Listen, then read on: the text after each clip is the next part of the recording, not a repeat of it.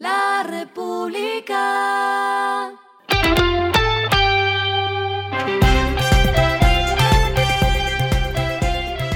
Al final de la jornada, esto es lo que debes saber sobre el comportamiento de los negocios, las finanzas y la economía.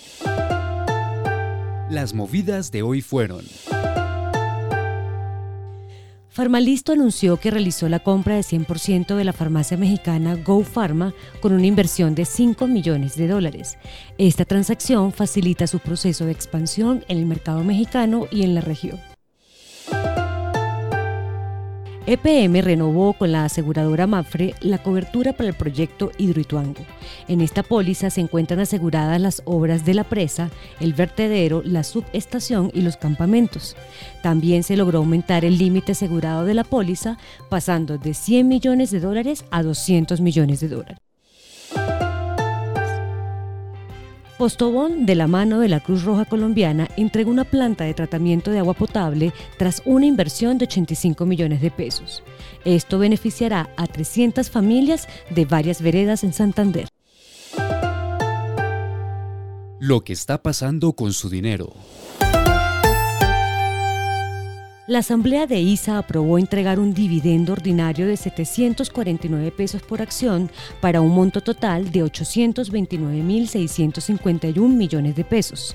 Además, les cuento que la fintech mexicana Clara llegó a Colombia para ofrecerle a las pequeñas, medianas y grandes empresas del país una plataforma integral de control de gastos acompañada de una tarjeta de crédito empresarial sin costo, sin comisiones y sin cuotas de manejo.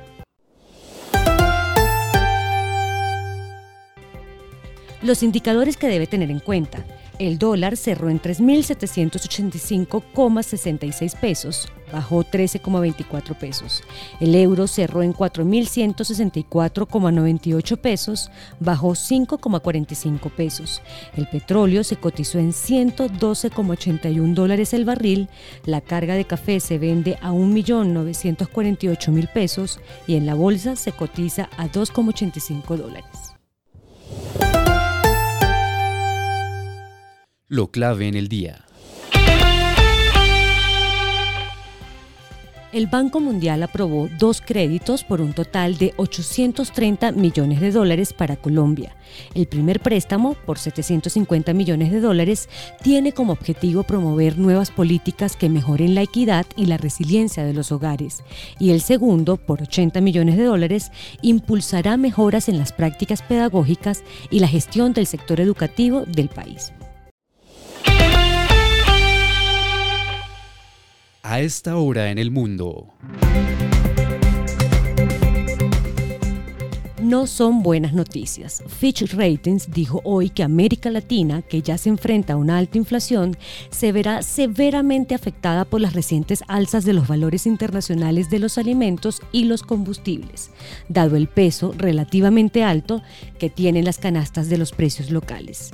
Además, impactará también el alza de las tasas en Estados Unidos, por lo que la firma calificadora de riesgo dijo que hay expectativas de que los bancos centrales de América Latina suban las tasas de interés más y durante más tiempo.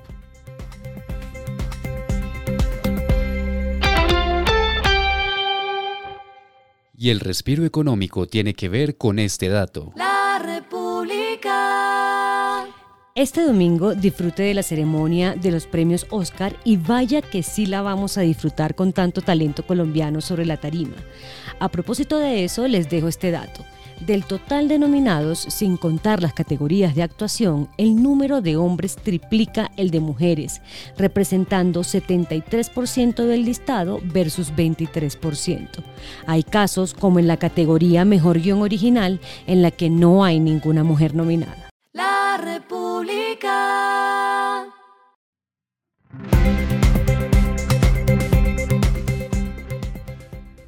Y finalizamos con el editorial de mañana. Es tiempo de desempolvar las ideas políticas.